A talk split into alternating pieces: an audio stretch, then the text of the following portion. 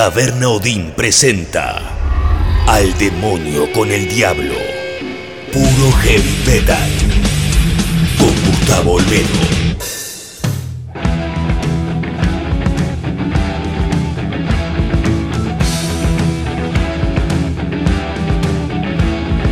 Nuevo episodio al demonio con el diablo desde Taberna Odín, Honduras y Tames en Palermo. Dos horas de puro heavy metal. Arrancamos hoy con un informe simpático. Vamos a estar escuchando bandas clásicas, cuatro de heavy metal. Primer disco de una, último disco de esa misma banda. Para escuchar cómo sonaban estos grupos en los 70 y cómo suenan ahora en este siglo. Después seguimos adelante con la historia de las bandas, las canciones, los artistas, los discos, año 1993. Y último bloque, punk inglés de los 80. Esas bandas que llevaron el sonido del 77 un poquito más hacia el hardcore heavy metal. Exploited, GBH, Discharge.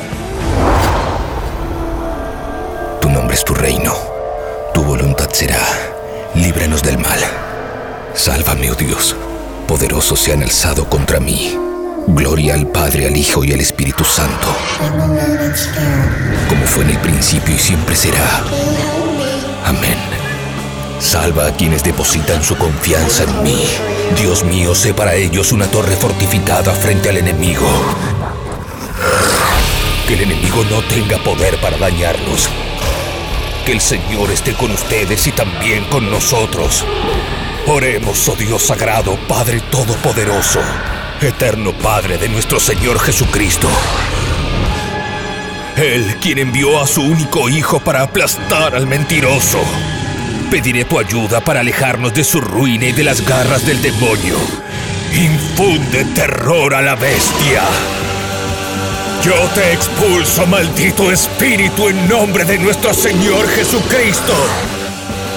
Al demonio con el diablo. Puro heavy metal.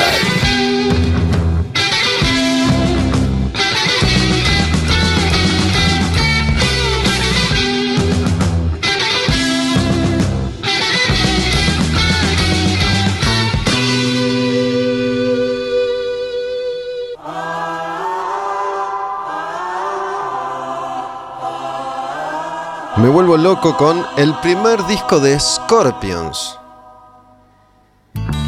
Este año Scorpions cumple 50 de carrera desde la edición de Lonesome Crow, su disco debut. Es increíble, pero el debut de Scorpions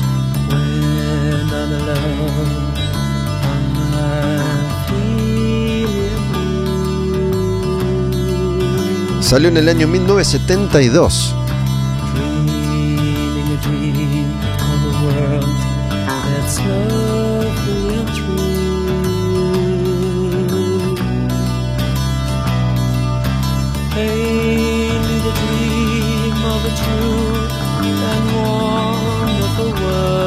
Estamos hablando de un planeta completamente distinto, de una historia que todavía ni siquiera había comenzado, hasta Black Sabbath era un grupo nuevo. Por más increíble que parezca para aquellos que no estaban al tanto de esto, Scorpions existe desde los 60 El principal integrante de la banda, el que estuvo ahí desde el principio, el que forma Scorpions, es el guitarrista Rudolf Schenker.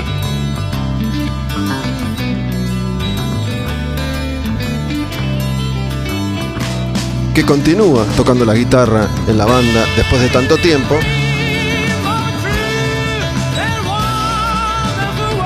Y acá se notan algunas características del cantante Klaus Meine que después iba a profundizar en una búsqueda completamente distinta.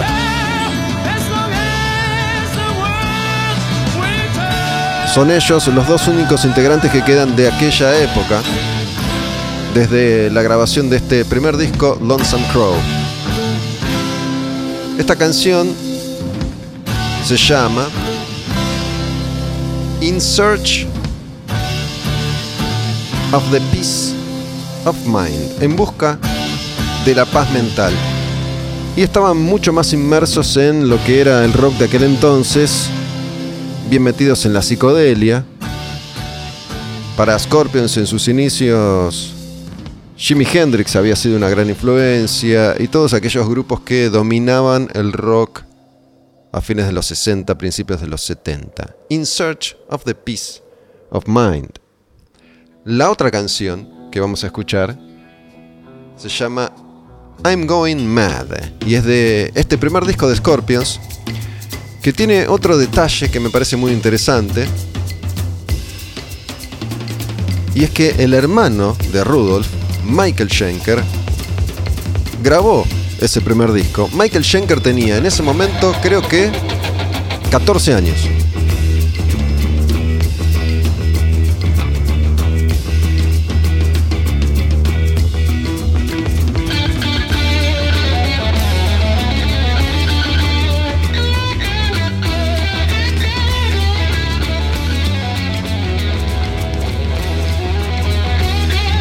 Bueno, exagero un poco, tenía 17 años. Michael Schenker era un niño, igual ya un prodigio de la guitarra. Después iba a venir toda su historia, primero con UFO, que es el grupo que le da fama y fortuna. Después él vuelve a Scorpions a fines de los 70 para grabar un disco más, que es Love Drive, y después arma su Michael Schenker Group. Y se supone, él mismo ha contado, que lo llamaron de los Rolling Stones, de Ozzy, de Aerosmith, de todas las bandas populares de los 70 para unirse y él siempre dijo que no. Estamos hablando de uno de los grandes guitarristas, de los pioneros. Tiene un conflicto eterno con su hermano. Al día de hoy, siendo dos viejos chotos, están muy peleados, muy peleados. En los últimos 2-3 años, Michael Schenker empezó a ventilar un montón de miserias de su hermano, Rudolf. Rudolf dice, que es todo un invento de Michael. Bueno, puterío de hermanos y de bandas de rock and roll.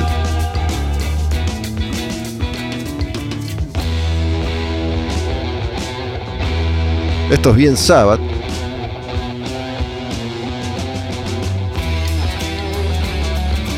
Ya no.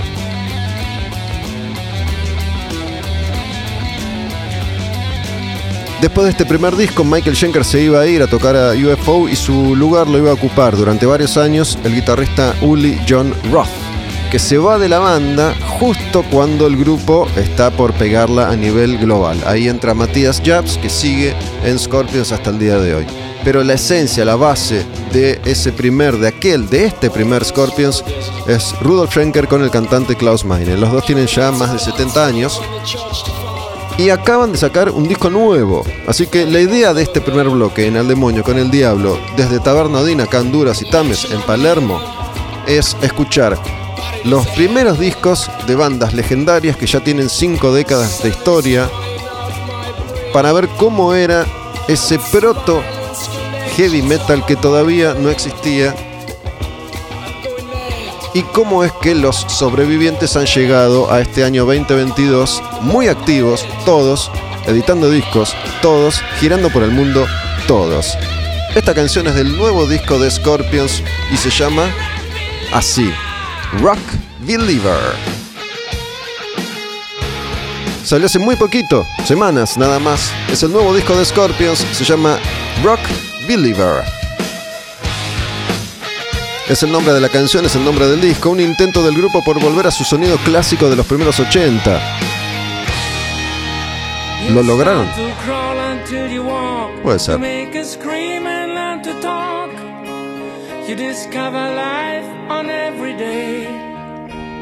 From the first day you were born, you walk the lifeline of your own. And if you always keep the faith,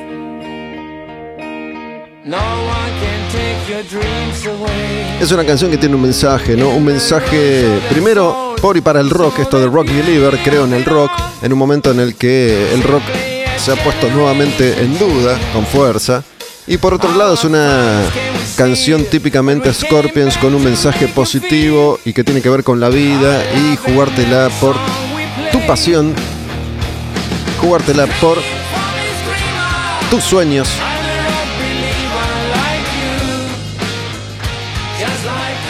Soy un creyente en el rock and roll como tú.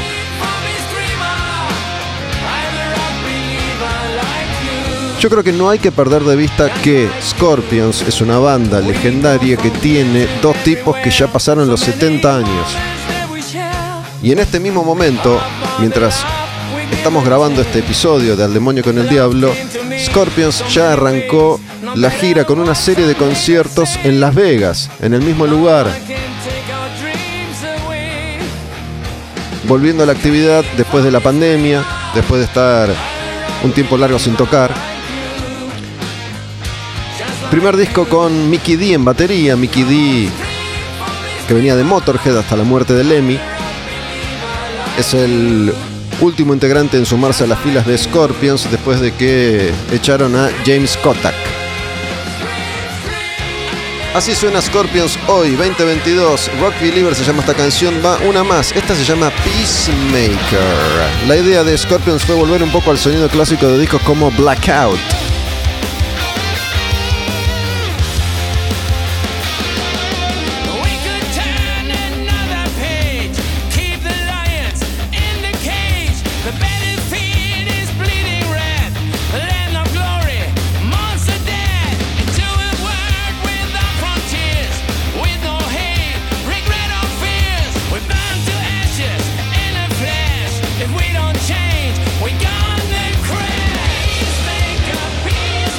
Esta canción perfectamente podría estar en el disco Blackout, pero si me preguntas a mí le falta un poco de filo, un poco de peligro. Está demasiado, demasiado pulida la canción o el disco. Es como que le limaron todas las asperezas. Pero celebramos la vida y la historia de esta banda que tiene ya más de 50 años, acaban de sacar un disco nuevo y están girando, se llaman Scorpions y el disco es Rock Believer, esta canción Peacemaker. Mi nombre es Gustavo Olmedo, estamos arrancando un nuevo capítulo de Al Demonio con el Diablo desde Taberna Odín. Estrenamos domingos, 22 horas, tabernaodinlive.com. A partir de cada lunes, disponible en plataformas digitales. Ahí tenés en Spotify todos los episodios para escuchar cuando quieras, como quieras.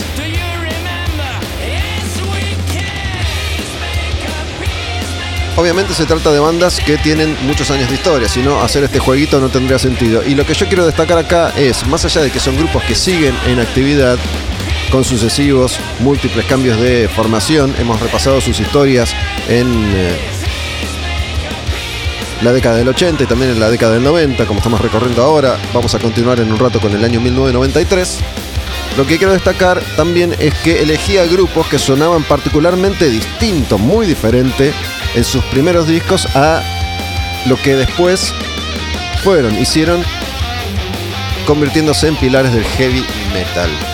Vamos a escuchar ahora una canción del primer disco de Judas Priest que se llama Rocka Rolla. Acá también, ¿no? Estamos hablando de un grupo que nace a fines de los 60. Cambia muchas veces de formación hasta que se establece una más o menos básica, con tres integrantes, cuatro integrantes clave.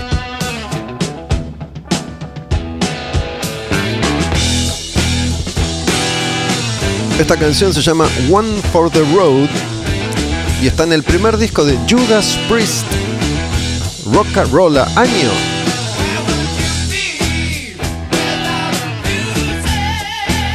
1974.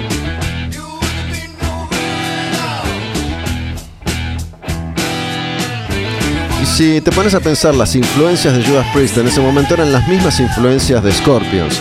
En esta época, Judas hasta que le encuentran la vuelta a su sonido y a su imagen y deciden imponer el cuero y las tachas. Eran hippies, igual que todas las bandas eran hippies, con pantalones de colores, botas de plataforma, pelos largos, una cosa muy psicodélica, que era lo que estaba de moda en esa época, en ese momento. Si te fijas, hay en YouTube videos de Judas, presentaciones en televisión muy muy viejas, con Halford del pelo largo todavía, tenía pelo y unas ropas locas.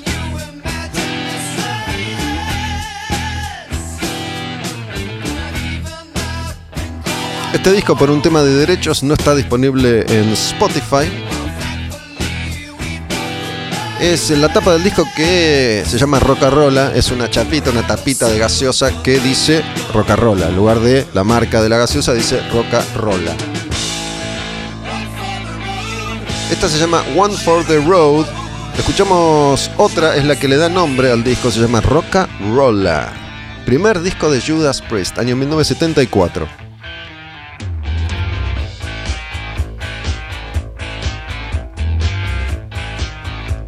Halford cantando, obvio.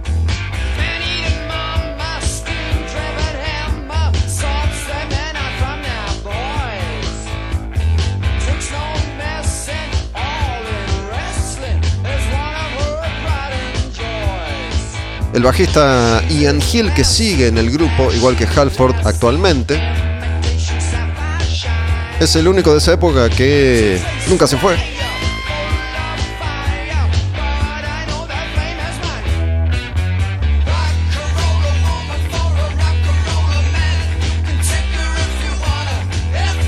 Acá se ven algunas características que el grupo iba a potenciar más adelante. Uno puede escuchar esto y decir, y tiene sentido que hayan hecho Breaking the Law, por ejemplo. En este primer disco de Judas ya estaba la dupla KK Downing y Glenn Tipton en guitarras. Así que cuatro de los históricos, quedan dos solamente hoy en pie. Tipton sigue formando parte de Judas, pero tiene Parkinson, por lo tanto no sale de gira. Se supone que participa en la composición y cada tanto sube a tocar tres canciones. Toca siempre las mismas, que son simples, son cortas. Toca Metal Gods, Breaking the Law, Living After Midnight, Living After Midnight, que son las canciones de British Steel, un disco clásico y es un disco de canciones simples.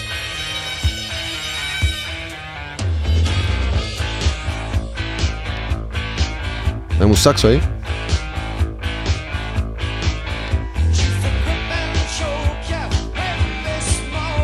En el 74 el heavy metal todavía no existía. Sabbath aún estaba en su etapa original con Ozzy. Purple estaba en ese puente entre Gillan y su partida para el ingreso de David Coverdale y Glenn Hughes. Zeppelin estaba en la cresta de la ola todavía. Te estoy diciendo que cuando Judas saca su primer disco, Zeppelin era la banda de rock más grande del universo. Todavía estaban a pleno.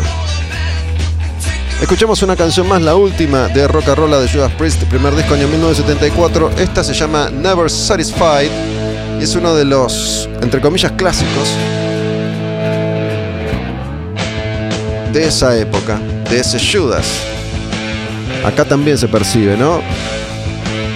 Como el grupo iba a ir evolucionando para lograr su sonido característico. Judas tiene una etapa mucho más oscura, divina.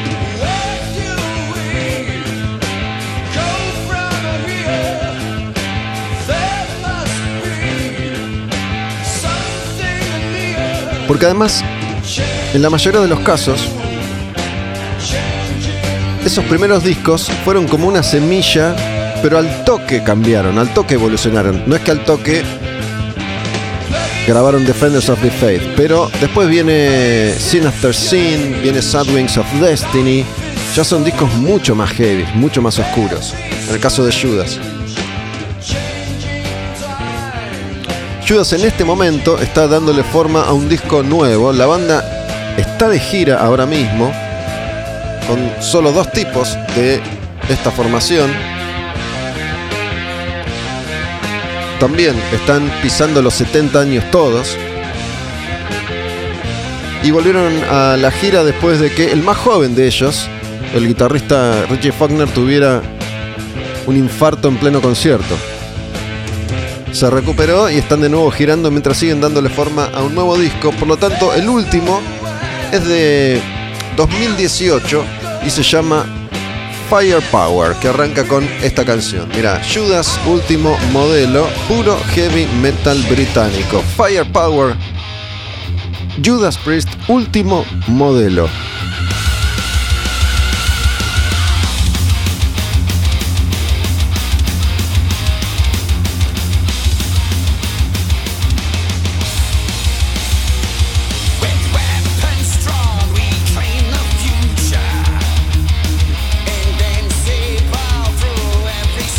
Hay una delgadísima línea en la historia de estos grupos que tiene que ver con todo el peso de su historia. Entonces, a la hora de grabar canciones nuevas, ¿qué privilegiamos? la búsqueda, la experimentación, el sonido clásico, tratar de volver a un momento clave en tu propia historia. Bueno, creo que Judas, que es una de las bandas de heavy metal clásico que más ha experimentado a lo largo de su historia, en la última etapa se dedicó un poco a quedarse en esta zona de confort. Y se me ocurre, no lo sé, que el disco nuevo va a ir en esta línea. Judas clásico,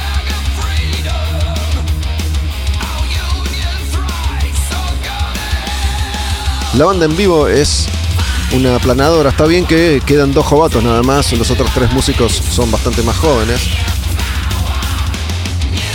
Pero lo importante es que Halford esté en buena forma para poder cantar bien. Y está cantando muy bien. Este disco fue muy muy bien recibido. A mí no me vuelve loco, ¿qué crees que te diga? Me parece que está bien, que está muy bien, pero no me vuelve loco. Esta se llama Firepower. Una más de ese disco nuevo de Judas Priest se llama Lightning Strike. No, esa, la marcha clásica del Judas clásico. Heavy metal, igual que en los 80.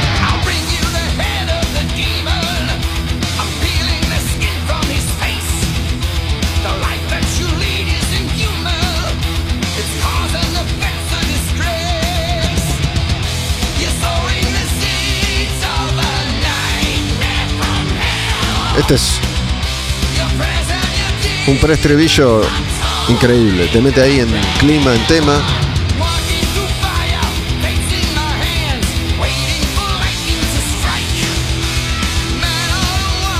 Un temazo de heavy metal clásico de los 80. Es una canción que se editó en 2018 y podría haber salido en 1983.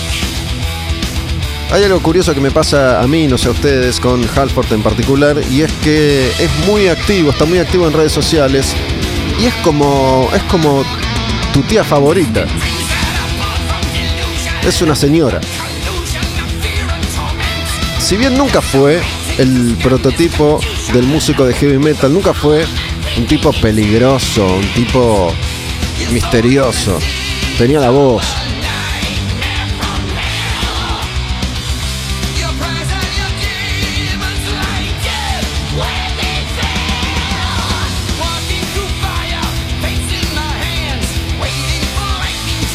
Pero bueno, no por nada le dicen el Metal God, el dios del metal, Rob Halford, la voz de Judas Priest y esta canción que se llama Lightning Strike.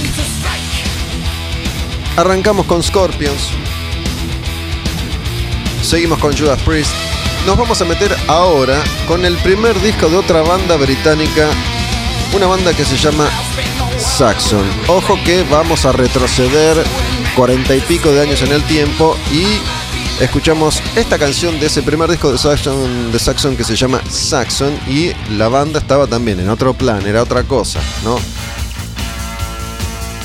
Año 1979, primer disco el que tiene ese guerrero con una espada ensangrentada, su escudo, el logo de siempre.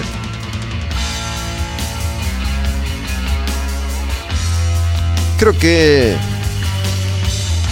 una de las principales diferencias entre el sonido de los 80 de estas bandas, el sonido de hoy y sus comienzos, es que aún no existía la distorsión como tal. Se estaba inventando. Si bien para 1979, por ejemplo, Judas ya era una banda de heavy metal, ya sonaba bastante más fibroso que esto de Saxon, Principalmente pasa por una cuestión de sonido, además de la experiencia y la búsqueda. Año 1979, primer disco de Saxon, esta canción se llama Rainbow Theme. A ver.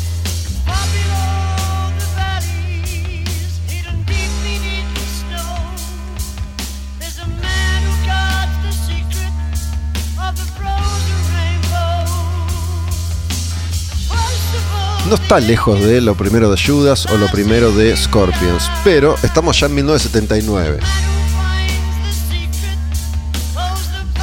Black Sabbath, por ejemplo, en el 80 saca el primer disco con Dio, Heaven and Hell, y es puro heavy metal, muy lejos de esto.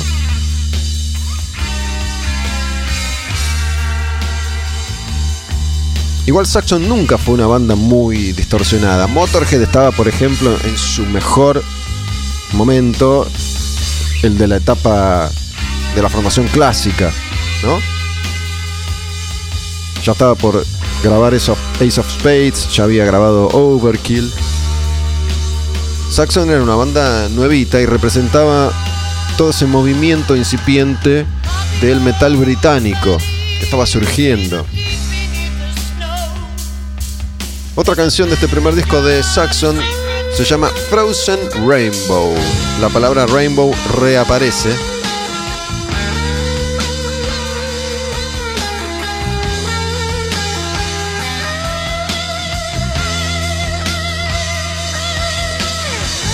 Yo no sé si decir que esto es heavy metal, ni siquiera sé si lo era en 1979.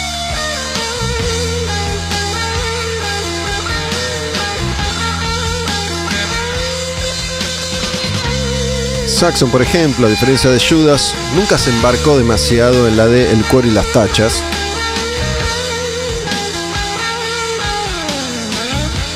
Sus discos clásicos que hemos repasado acá en los capítulos dedicados a la música de la década del 80, Denim and Leather, Wheels of Steel, Strong Arm of the Law, tampoco son pura distorsión.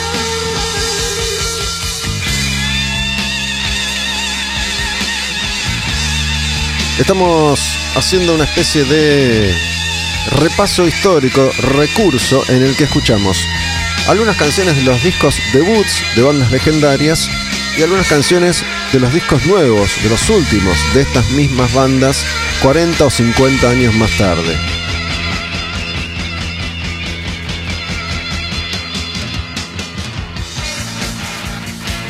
Acá es como que la canción cambia y se transforma en otra cosa y ya acá también podemos percibir al grupo que iba a grabar Denim and Leather Wheels of Steel. Motorcycle Man. Princess of the Night. Todos esos clásicos de los discos siguientes. Frozen Rainbow.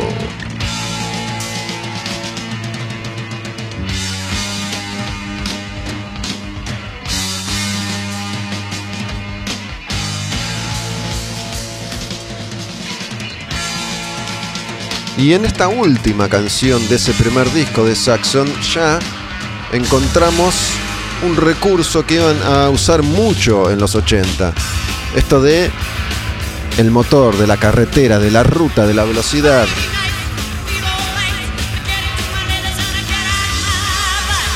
Stallions of the Highway.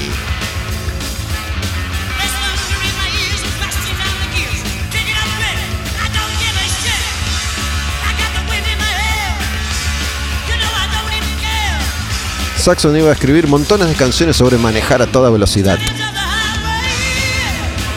Y esta es la canción que está más cerca de ese Saxon que estaba al caer ya en sus próximos discos.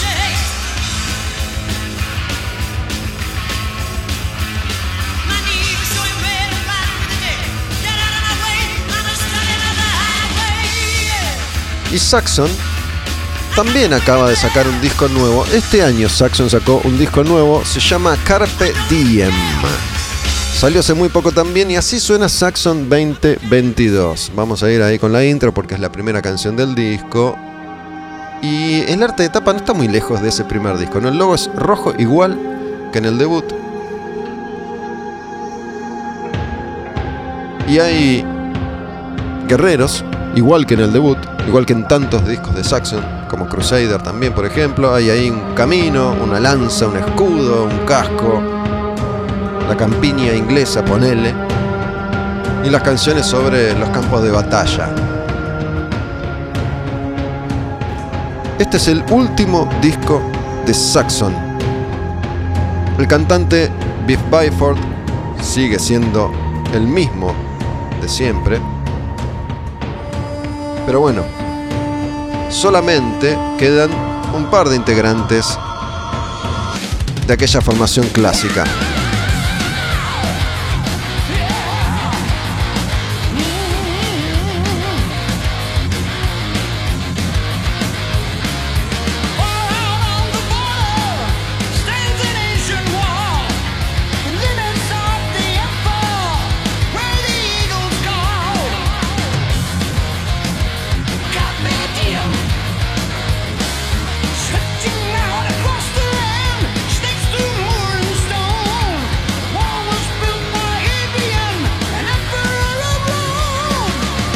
Tiene menos voz, Biff. El sonido es muy distinto, pero la estructura de las canciones no tanto. Quedan Biff Byford y Paul Quinn. Paul Quinn es guitarrista. Y el baterista actual es no el original, pero sí el clásico, Nigel Glocker, que tocó en tres etapas diferentes de la banda, incluyendo la actual.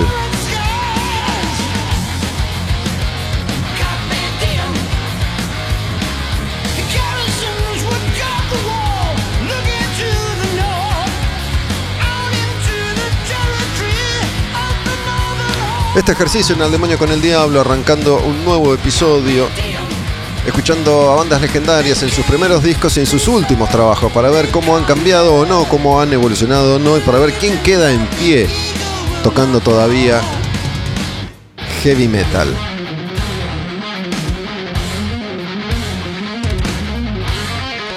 Otra de las canciones de Carpe Diem es esta, se llama Remember the Fallen Saxon en El Demonio con el Diablo y el disco nuevo, recién editado, hace muy poco, este año.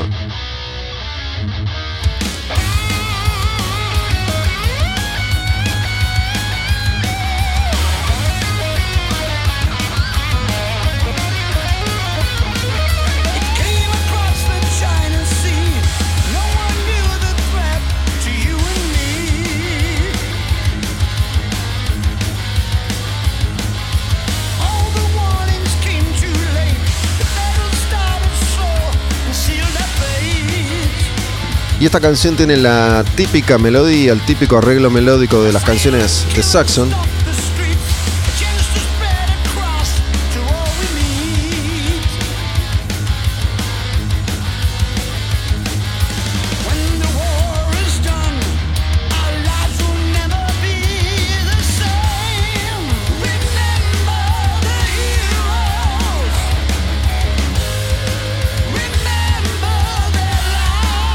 Les pregunto si quieren me cuentan, DM Olmedo Gus, mi cuenta en Instagram, las cuentas de la taberna, Taberna Odín, Taberna Odín Live.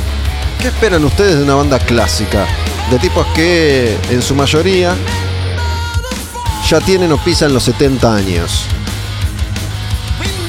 En principio esperamos que sigan con vida, tocando, siendo lo más felices que se pueda, ¿no?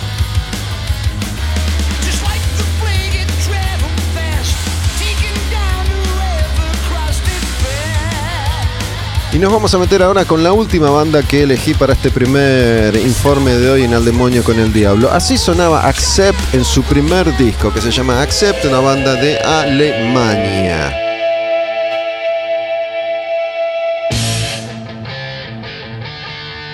En la tapa del disco, el logo de Accept y una señorita bien alemanota con una sierra, con una motosierra, en un puente de una gran ciudad.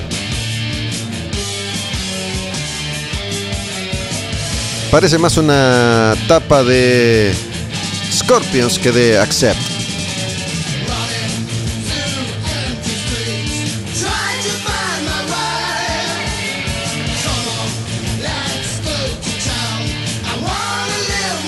Este disco también es del año 1979 y todavía no habían encontrado su sonido definitivo.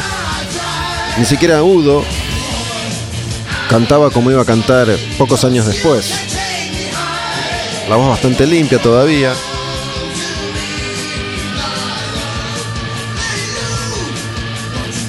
Esta canción se llama Lady Lou y es uno de los clásicos de esa etapa. Depende también qué edición veas por ahí. El disco este ha sido editado y reeditado con otros artes de etapa también.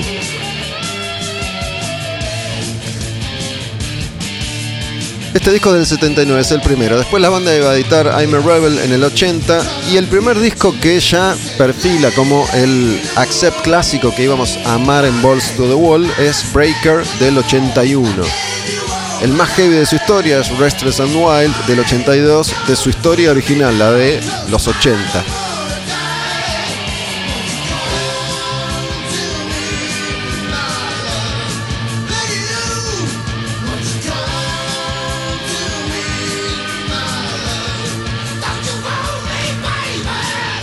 Ahí en ese gritito se ve, ¿no? Un Udo Dirk Schneider. Pero miren esta canción que es más curiosa todavía. Está en ese primer disco de Accept, año 1979, se llama Sea Winds.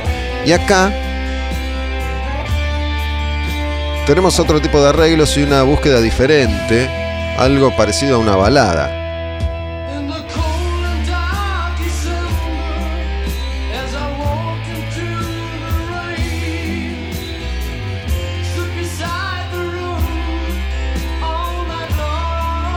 En este disco hay dos canciones que no las canta Udo, que las canta el bajista, Peter Baltes. Acá canta el bajista. En este primer disco ya hay tres o cuatro, depende como quieras mirarlo, integrantes de las formaciones clásicas, ¿no? Udo Dirk Schneider en voces, Peter Baltes en bajo, Wolf Hoffman en guitarras, el otro guitarrista es Jörg Fischer Accept en su etapa clásica fue alternando Jörg Fischer con Herman Frank, pero bueno, el principal es eh, Jörg. El baterista era otro.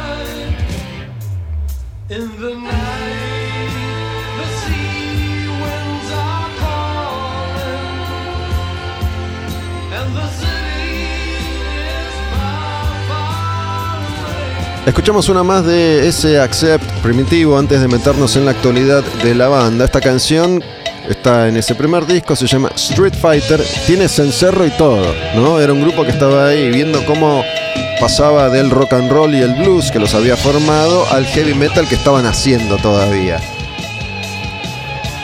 Street Fighter se llama esta canción, Accept, primer disco año 1979.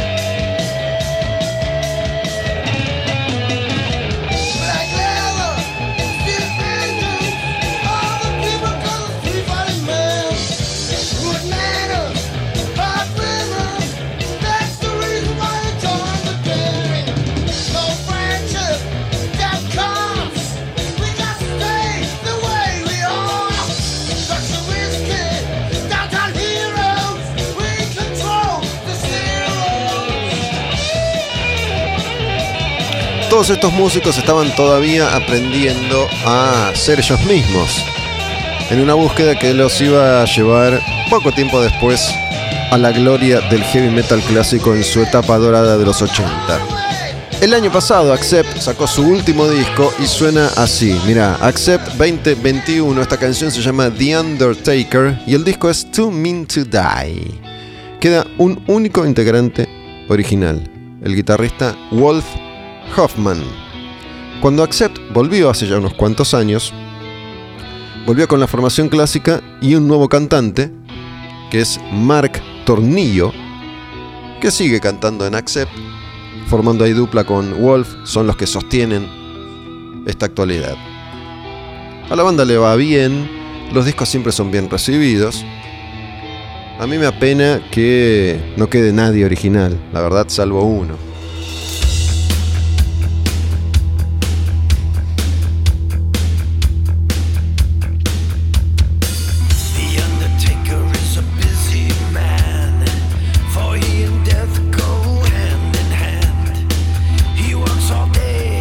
El enterrador es un hombre que anda muy ocupado, parece.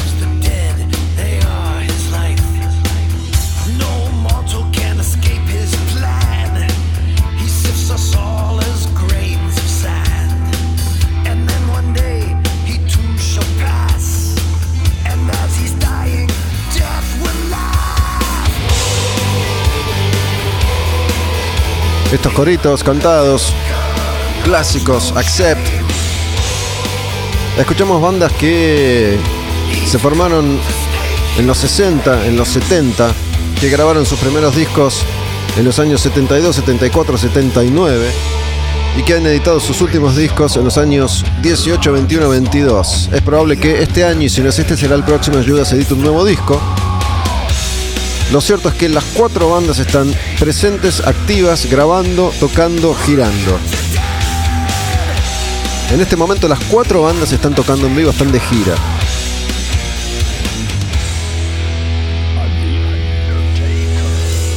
Scorpions, Judas, Priest, Saxon, Accept.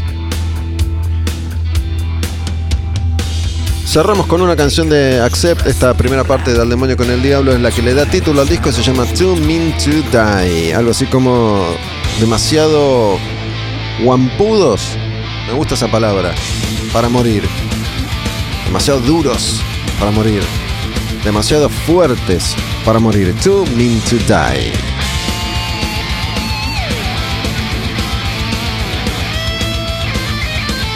Ya se viene más 1993.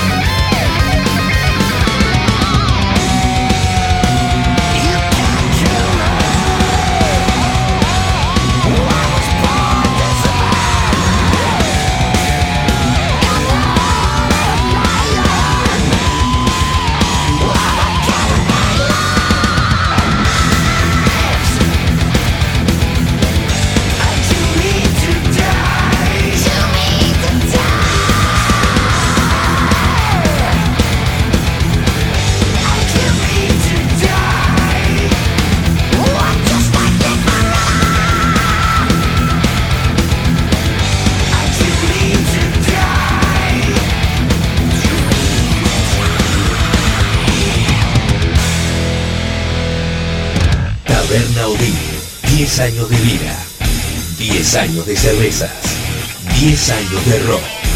Palermo, Honduras y Tames. Devoto, Avenida San Martín 6080. En redes sociales, arroba tabernodin, arroba tabernodin arroba tabernodin club. Diablos, acusador, calumniador, Baal Señor Príncipe, Belcebú, Señor de las Moscas. Al demonio con el diablo. Puro heavy metal.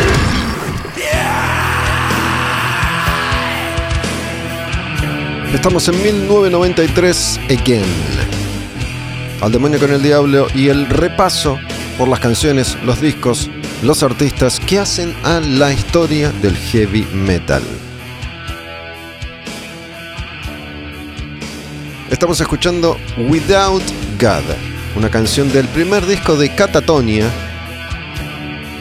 disco que se llama Dance of December Souls.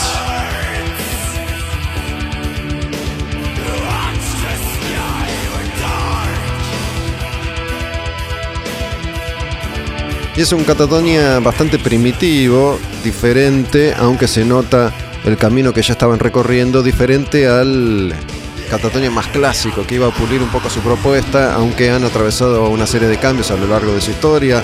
La banda existe hoy en día con los mismos dos integrantes que le dieron vida en Suecia hace ya 40 años. Para, 30 años. Se me van los números a la mierda a veces. Ya tiene un tiempito esto del heavy metal, ¿no?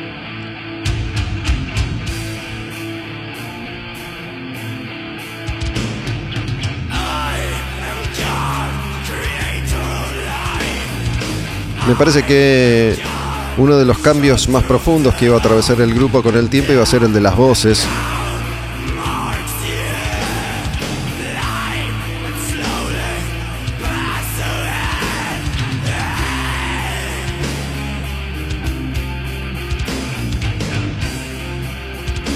Y hay muchos grupos escandinavos que tienen una historia similar, que empiezan en el metal extremo, inspirados en Paradise Lost, por ejemplo, o en Celtic Frost también, en el black death metal, pero con un toque más oscuro, más gótico, que después iban a profundizar, o más progresivo, en el caso de Opeth, por ejemplo.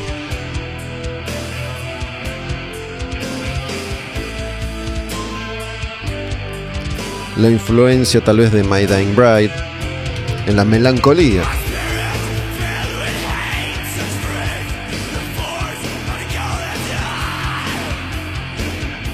Las voces que parecen más de una banda de death o de black.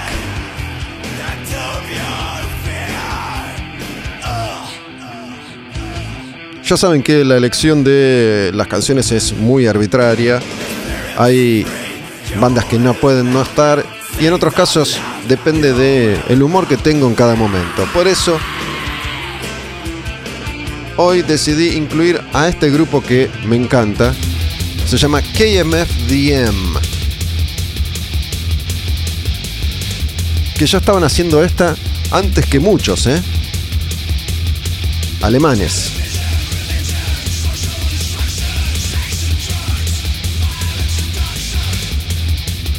Parece Ministry, ¿verdad? Pero no. KMFDM. Si son contemporáneos, contemporáneos, mejor dicho. Esto de mezclar la electrónica con el rock, con el metal, el techno con la distorsión, eso que entonces se llamó música industrial, industrial, por el tema de la máquina, ¿no? El disco se llama Angst y esta canción A Drug Against War.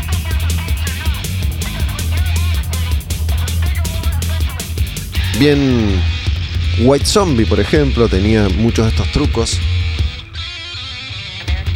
La hora de mezclar el beat con audios de películas, por ejemplo.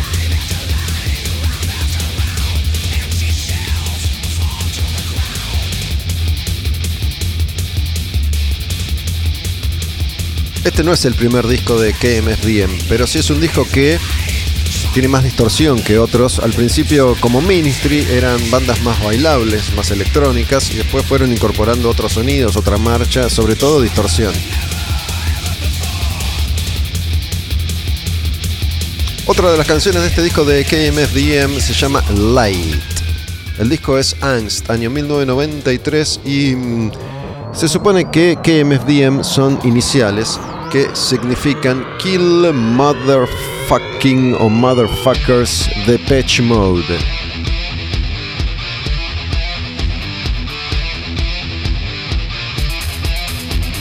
Y acá tenés la guitarra de puro metal y el beat electrónico. Bien Ministry, ¿no? Bien Psalm 69.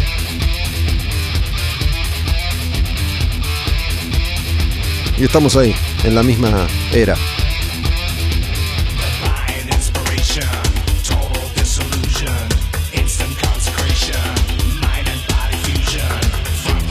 Y una estética muy muy interesante. Las tapas de los discos tienen un arte divino y esta cosa marcial también, ¿no? Pre-Rammstein. Esto existe mucho más, mucho antes que Rammstein.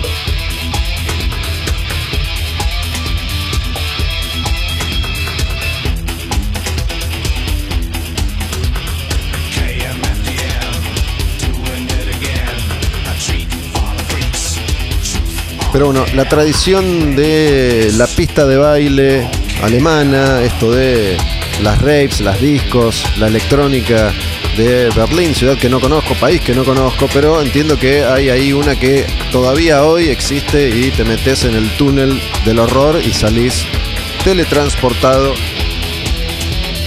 después de un viaje de drogas y beats.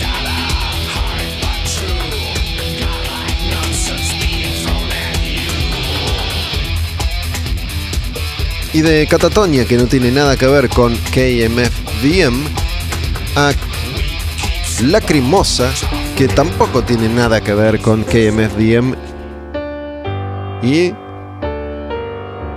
ya acá en Satura, Lacrimosa, también de Alemania, encontrando esa oscuridad característica, lo gótico que iba a cautivar a montones de darks del mundo, incluyendo muchos acá en Argentina. La tristeza, la melancolía, también un arte de tapa característico que se mantiene desde el inicio de los tiempos hasta la actualidad. Y esta canción que se llama Satura, casi 10 minutos dura el tema. Ya hemos escuchado la cremosa antes, sabemos que tienen canciones en inglés y muchas en alemán.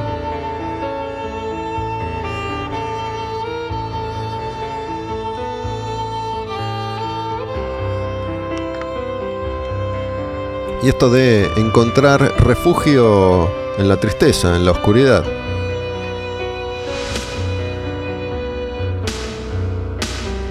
Lo emo pero sin pop.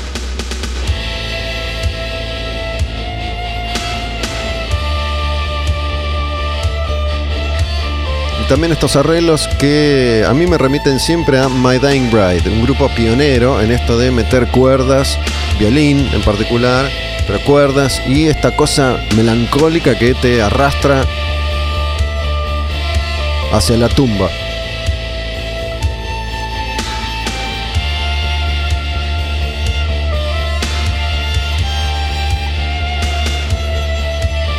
Estos ejercicios de Al demonio con el diablo, creo yo que son muy interesantes porque tenés resumida la vida propia de un género, de un estilo. Si vos querés a esta altura de la vida escuchar todo lo que existe o existió, no te alcanza vivir tu vida ni la de otros. No tenés tiempo de escuchar a fondo todo lo que existe y todo lo que existió.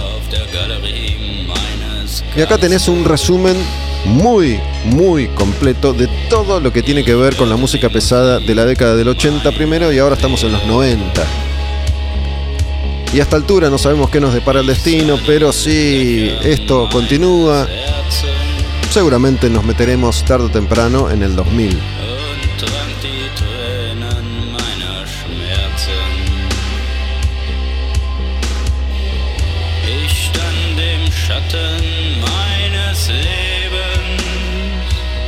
Y esto que digo siempre, ¿no? Ya en los 90 la cosa es mucho más heterogénea, no hay una línea tan clara como en los 80, que obviamente proponía y propuso mucha diversidad, pero en los 90 eso se profundiza mucho y estamos canción a canción, banda a banda, disco a disco, siendo testigos de eso, de cómo había tantas propuestas tan distintas al mismo tiempo y estamos hablando de muchos discos que son clásicos. Clásicos mainstream o clásicos under, pero son clásicos. Como por ejemplo este clásico de aquel hardcore de principios de los 90 de New York, Nueva York, a la par de Biohazard, había otra historia. Algo que combinaba el hardcore de Nueva York con Typo Negative.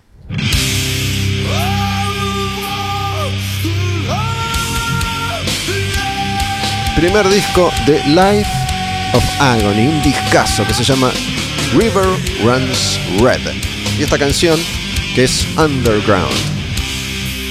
Me acuerdo que me volví loco cuando salió este disco y lo escuché por primera vez. ¿No? Esos riffs de el hardcore pero ralentizados. Y las voces más oscuras, melódicas pero oscuras, como la de Pete Steele de Type O Negative.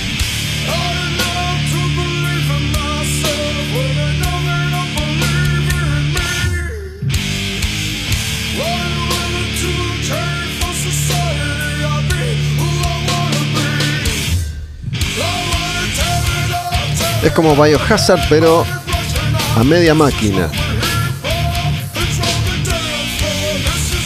Este disco es una gloria. Acá es cuando te digo, atención, asterisco, marca. Life of Agony, River Runs Red.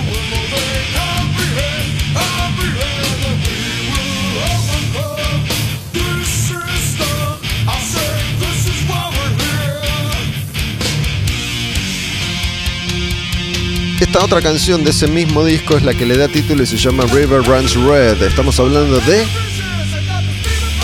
un cantante que acá se llama Keith Caputo.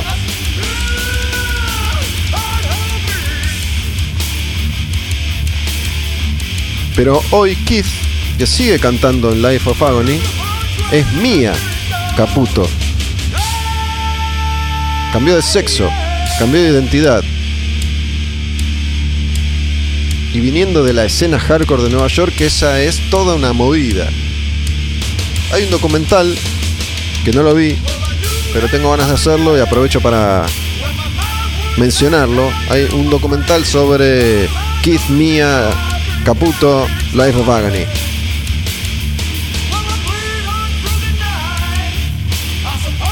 Y esta es una banda que representaba ese espíritu de los 90, donde se combinaban los géneros y aparecían nuevas opciones. Opciones que iban a marcar a esa generación.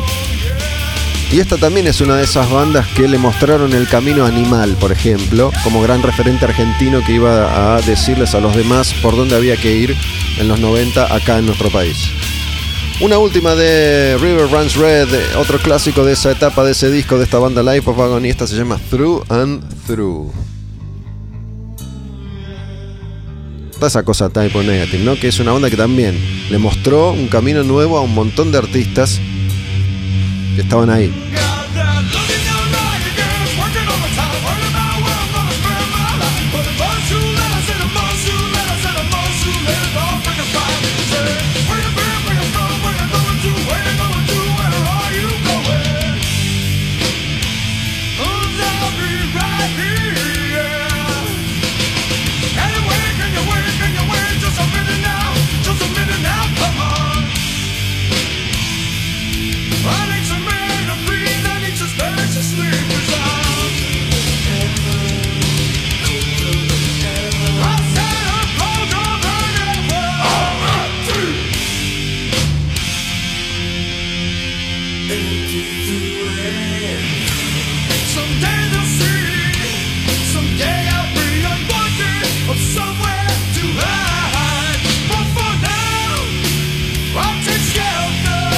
En esta época estaban pasando tantas cosas con la música pesada que tenemos que hablar y tenemos que escuchar también a todas esas bandas escandinavas, de Noruega principalmente, pero también de Suecia y de Finlandia, que estaban tocando metal extremo y estaban haciendo un ruido bárbaro. En algunos casos recién empezando y en otros no. Esta canción se llama Wolves, se llama Lobos y es de Marduk. ¿Sí? Escuchen. Puro metal extremo de esa época. Nos vamos a una cosa bastante más densa y más oscura, desde otro lugar, desde otro nivel. Hace instantes escuchábamos la oscuridad desde las calles de Nueva York. Esto es oscuridad desde Suecia, con otra mirada y con otra estética. El disco de Marduk se llama Dose of the Unlight.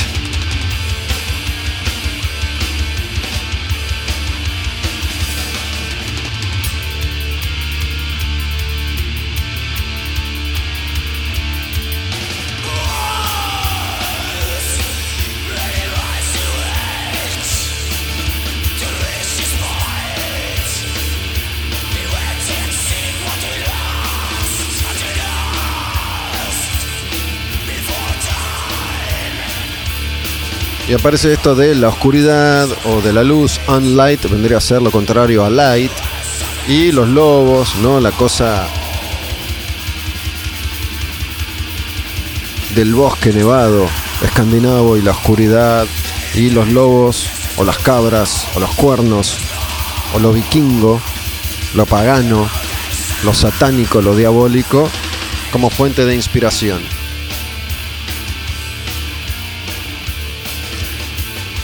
Marduk para mí siempre fue una banda que estaba ahí con un pie en el death y con otro en el black. Una banda que ya en el 93 suena mucho más pulida que los clásicos Immortal, Mayhem, Bursum.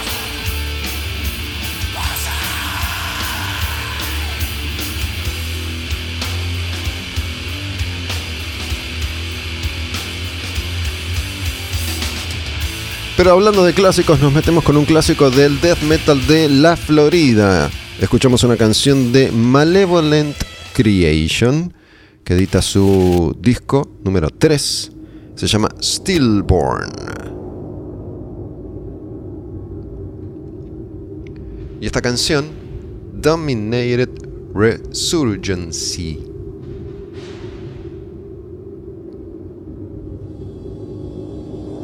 La intro la calma antes de la sangre.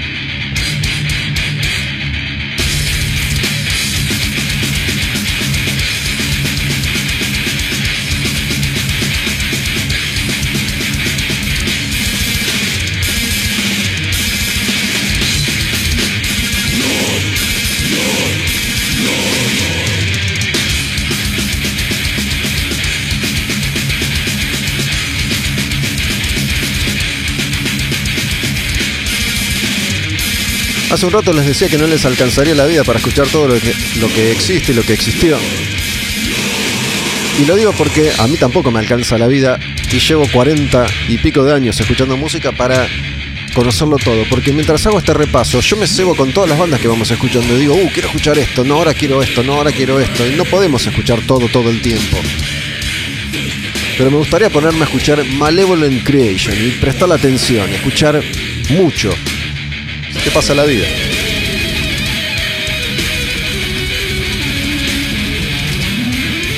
Se supone que nuestro attention span, que es el tiempo que le podemos dedicar a algo sin desconcentrarnos, es cada vez más corto y más efímero. Se supone que hoy todo tiene que durar 30 segundos porque si no te aburrís. Pero no es así, te hacen creer que es así, te adoctrinan y te entrenan para que sea así.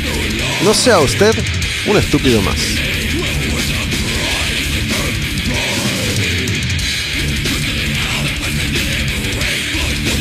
Cuando escuchábamos hace instantes nada más a KMFDM y yo decía que esto es muy subjetivo y que depende del humor y del ánimo de cada día a la hora de elegir las canciones, por eso pongo algo o no lo pongo. Esta vez dije sí, voy a poner este disco porque es un disco que amo, es un disco de Melvins, que puede ser que para vos no sea heavy metal, tal vez para mí tampoco, pero que heavy.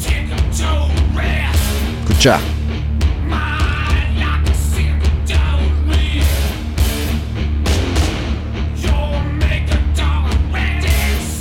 El gran King Basso, Bass Osborne. Líder de Melvins, canta, toca la guitarra, que tiene la peluca esa loca, el pelo eléctrico, electrizado, los rulos.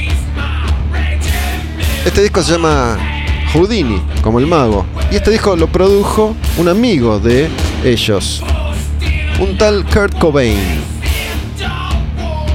Por eso es lo más cerca que estuvo Melvins de alcanzar el mainstream en el 93. Al año siguiente, Cobain tiró del gatillo.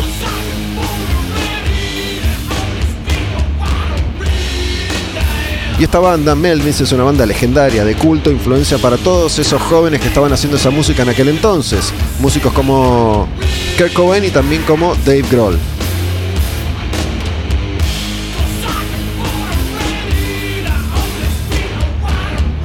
Este disco se llama Hutch. Melvins es una banda muy, muy prolífica. Tienen montones de discos. Montones de discos. Esta es la etapa a la que yo le dediqué más tiempo. Por eso es la etapa que más conozco y este es uno de mis discos favoritos, si no es tal vez mi disco favorito. Que tiene esta versión. Mirá lo que es esta versión. Escuchen esta versión de un clásico de Kiss. Los Melvins son ultra fans de Kiss. En su momento ellos que eran tres, sacaron tres discos solistas, igual que Kiss hizo en su momento, con la S de Melvins, igual que la S de Kiss, y con un arte de tapa similar a los discos solistas de Kiss. Esta es Going Blind. Una balada que Kiss grabó en el disco Hotter Than Hell, el segundo, año 1974. Canción que canta Gene Simmons, una canción de amor.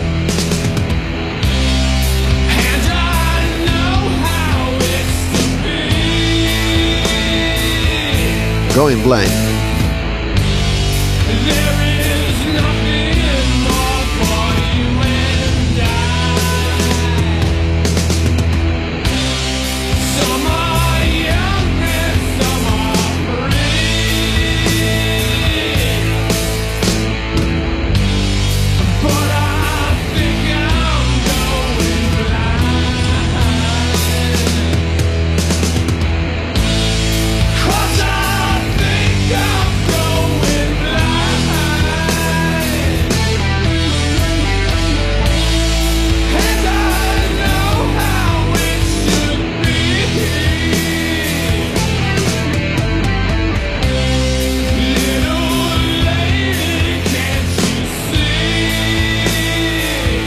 ¿Qué dice esta canción?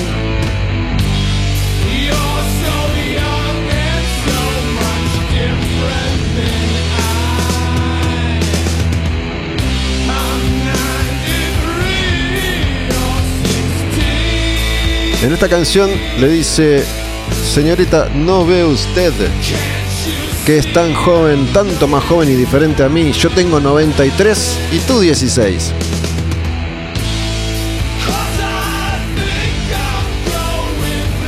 Melvins, del disco Houdini año 1993.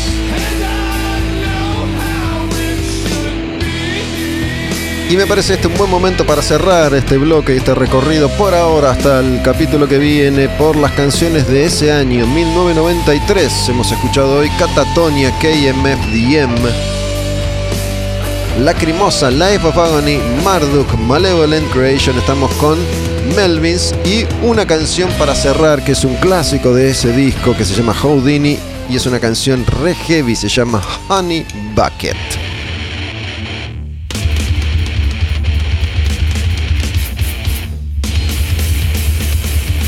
Ya venimos con punk inglés.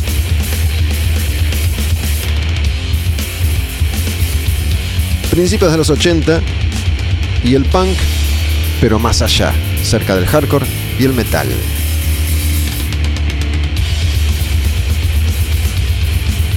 No sé si esto es heavy metal, pero heavy puede ser.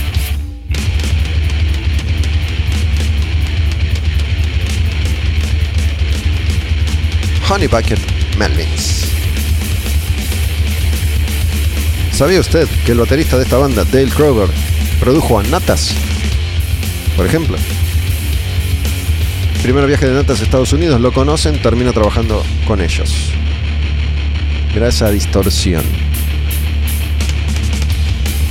¿Sabía usted? Se los conté mil veces. Va de nuevo. En el 92 vi en vivo a Melvins y dije, oh, super heavy, super heavy. ¿O no? Escucha.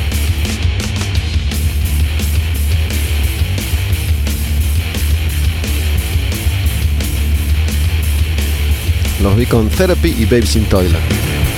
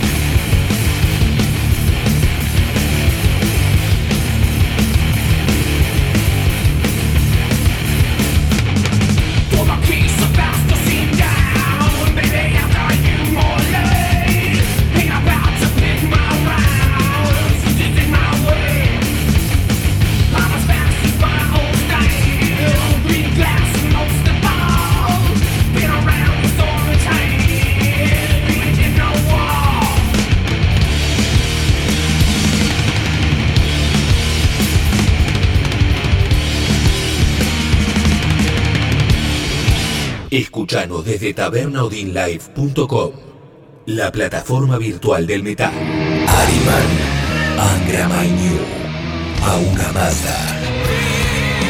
Espíritus destructivos, responsables del mal y el sufrimiento en el mundo. Al demonio con el diablo. Puro heavy metal.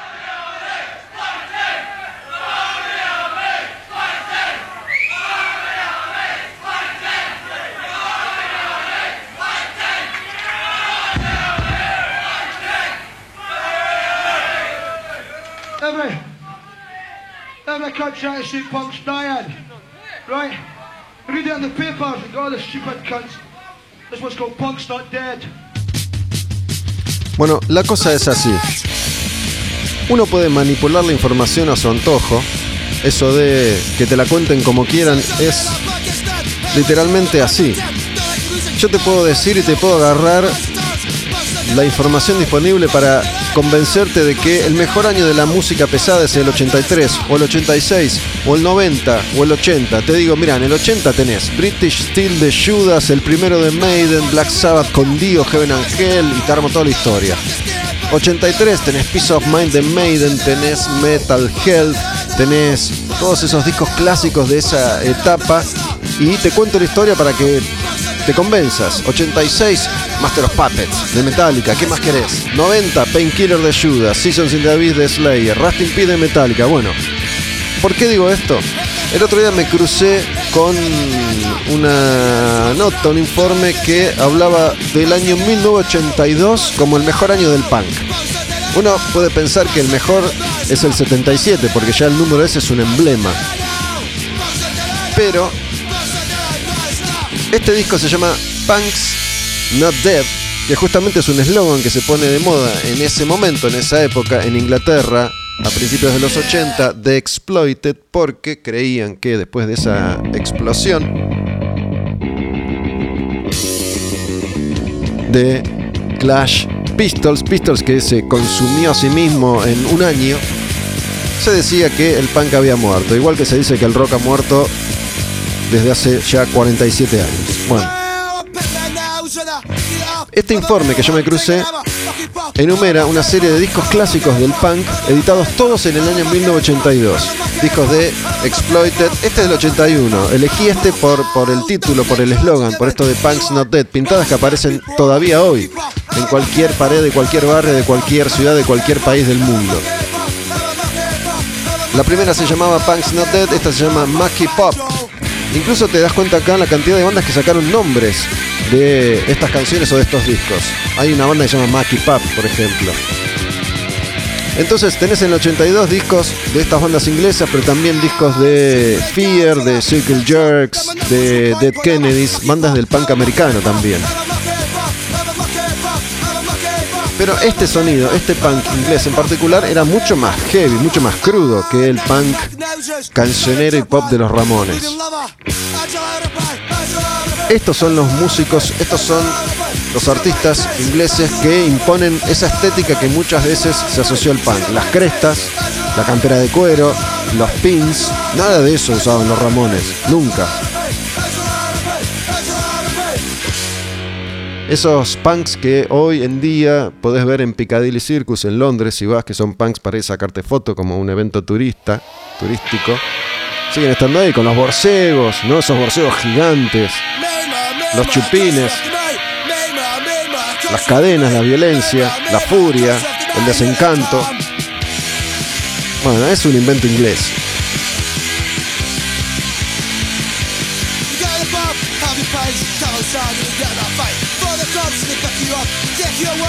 Esta se llama Cop Cars. Patrullas, patrulleros, autos de policía. Y esto era como mucho más heavy que lo que estaba pasando con el punk en los Estados Unidos. Por ahí esto está más cerca de lo que estaba pasando con el hardcore en los Estados Unidos, que era como más violento, ¿no? Acá nacía todo el mosh, el slam, el pogo, el stage diving, los pits, los círculos.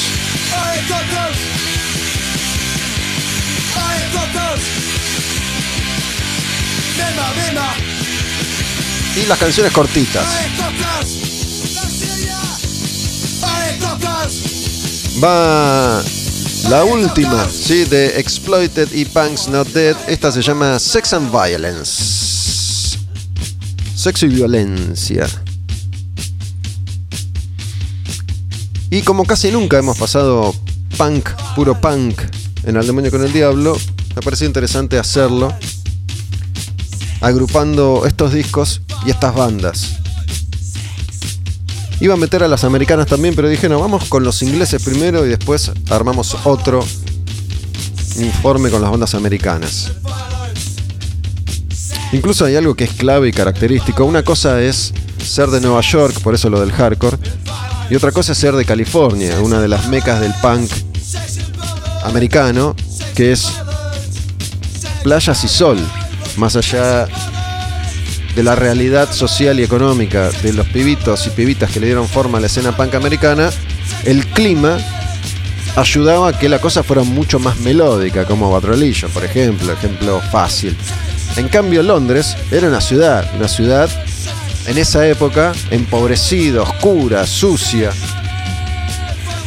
con Margaret Thatcher en el poder, desempleo, ¿no? Eso que había también generado los Pistols como producto de una época. Y después tenés este discazo GBH, GBH, City Baby Attacked by Rats. Y esta canción que se llama Time Bomba, bomba de tiempo. Y la furia total. Año 1982, ahora sí tú, tú, tú, tú, tú, tú, tú, tú, tú, tú, tú, tú. Y ahora, toma.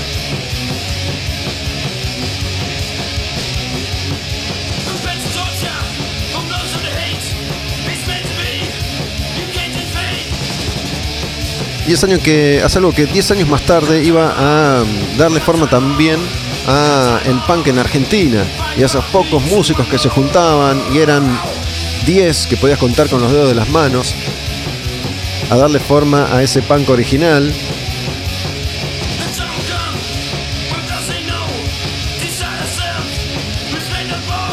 Pero unos cuantos años más tarde, aunque ya en esta época ya existían violadores. Ojo.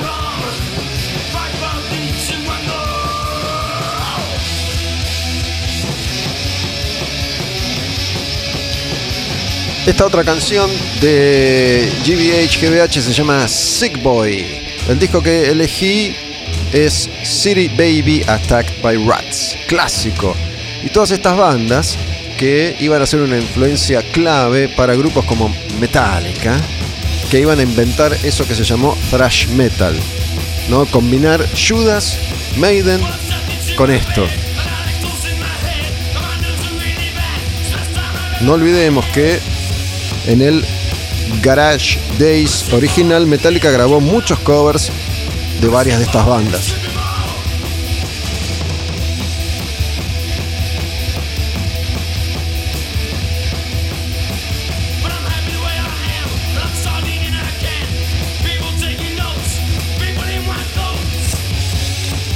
Esta otra canción es la que le da título a este disco clásico de GBH, GBH, se llama City Baby Attacked by Rats. Clásico del punk inglés del 82, año de la guerra de Malvinas.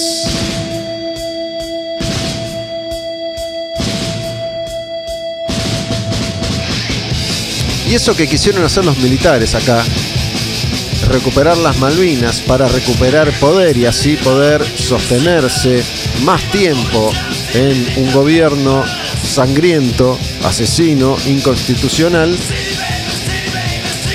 le salió a Margaret Thatcher, que sin proponérselo tuvo en esa guerra de Malvinas una carta ganadora para elevar su popularidad. Eso que quiso hacer Galtieri lo terminó haciendo Margaret Thatcher. Estaban a punto de echarla a la mierda y gana esta guerra de Malvinas y con eso suma un montón de puntos y la sostiene en el poder.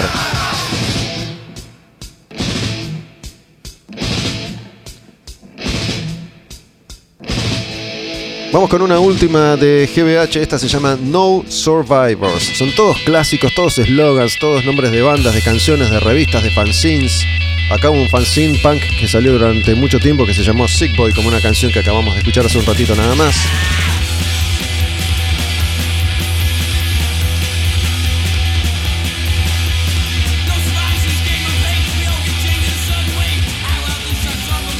y estos tipos ingleses y escoceses con las que personas con las que mucho tiempo después tuve la chance de hablar alguna que otra vez en alguna que otra entrevista con unos acentos del sorete imposible de entenderla ese choto de Watty de Exploited se no entendía nada.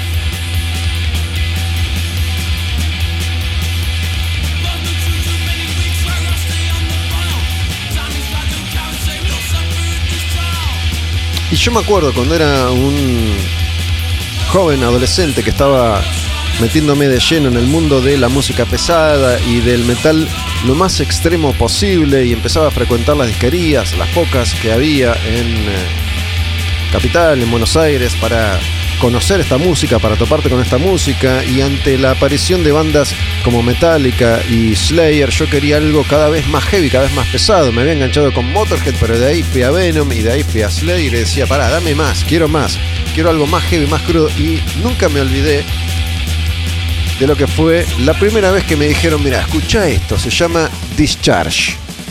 Y este clásico también de ese año 1982, que se llama Hear Nothing, See Nothing, Say Nothing.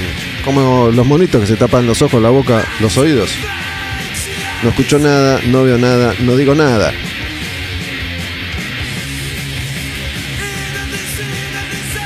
Y esta canción que se llama así, Hear Nothing, See Nothing, Say Nothing. Y yo confieso que, si bien me sorprendió la velocidad de esta música, la crudeza me alejó un poco.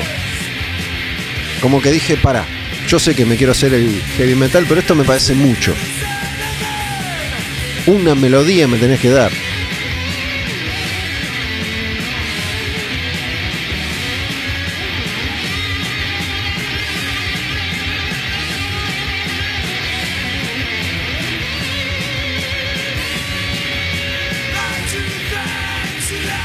al demonio con el diablo y este último bloque de este episodio, el nuevo, el número 71 ya desde la era Taberna Odín.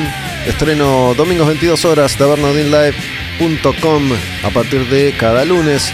Material disponible en todas las plataformas digitales. Van ahí a Spotify, buscan al demonio con el diablo, Taberna Odin Live. Se encuentran con cada uno de estos episodios y los pueden escuchar cuando así lo deseen y así lo elijan.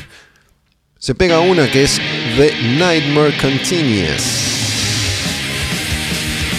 La pesadilla continúa.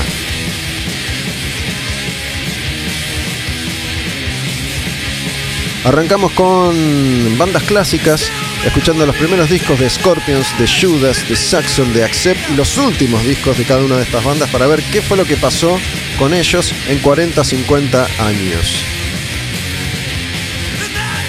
Uno acá viene y dice 40, 50 años y es un montón. Pasa rápido y no es nada, pero es un montón. Seguimos adelante con el recorrido contándote la historia del heavy metal y más discos del año 1993 y esta última parte, esta última etapa con eh, el punk inglés de los primeros años 80, cuando el punk de ninguna manera había muerto, sino que estaba más fuerte que nunca, y clásicos de Exploited GBH Discharge. Esta es otra canción clásica de esa época que se llama Protest and Survive. Este riff es bien metalero, ¿ves? Protestar y sobrevivir. La historia de nuestras vidas como seres humanos, como especie. Eso que decía Violadores, hay que acabar con lo establecido.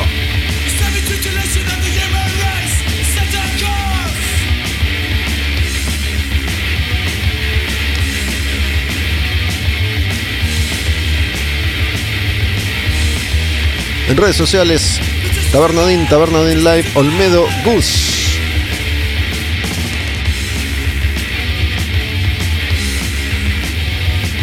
Escuchar cada episodio, cada capítulo de Al Demonio con el Diablo es como ir a la escuelita del metal. Yo soy el profesor copado.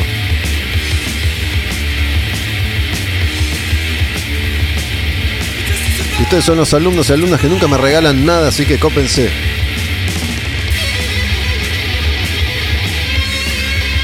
Recibimos obsequios en Tabernadín, Honduras y Tames, en la esquina, en Palermo.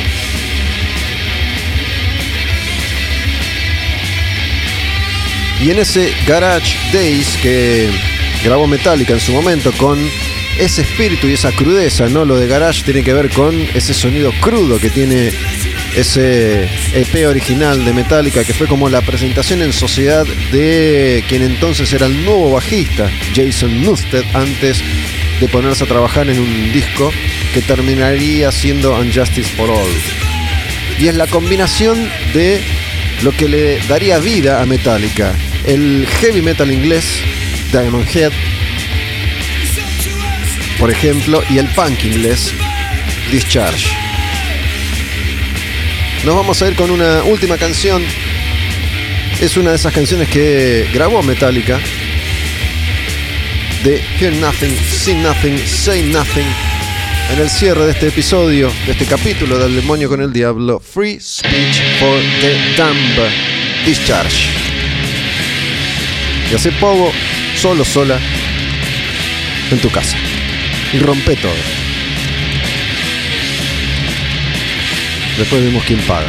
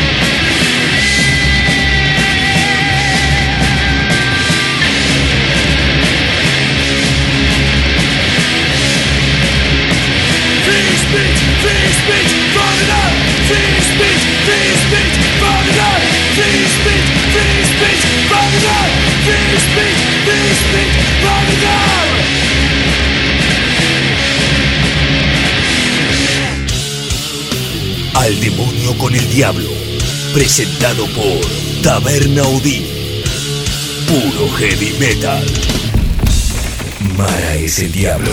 tienta a los hombres, seduciéndolos con visiones de hermosas mujeres. Sus hijas. Al demonio con el diablo. Puro heavy metal.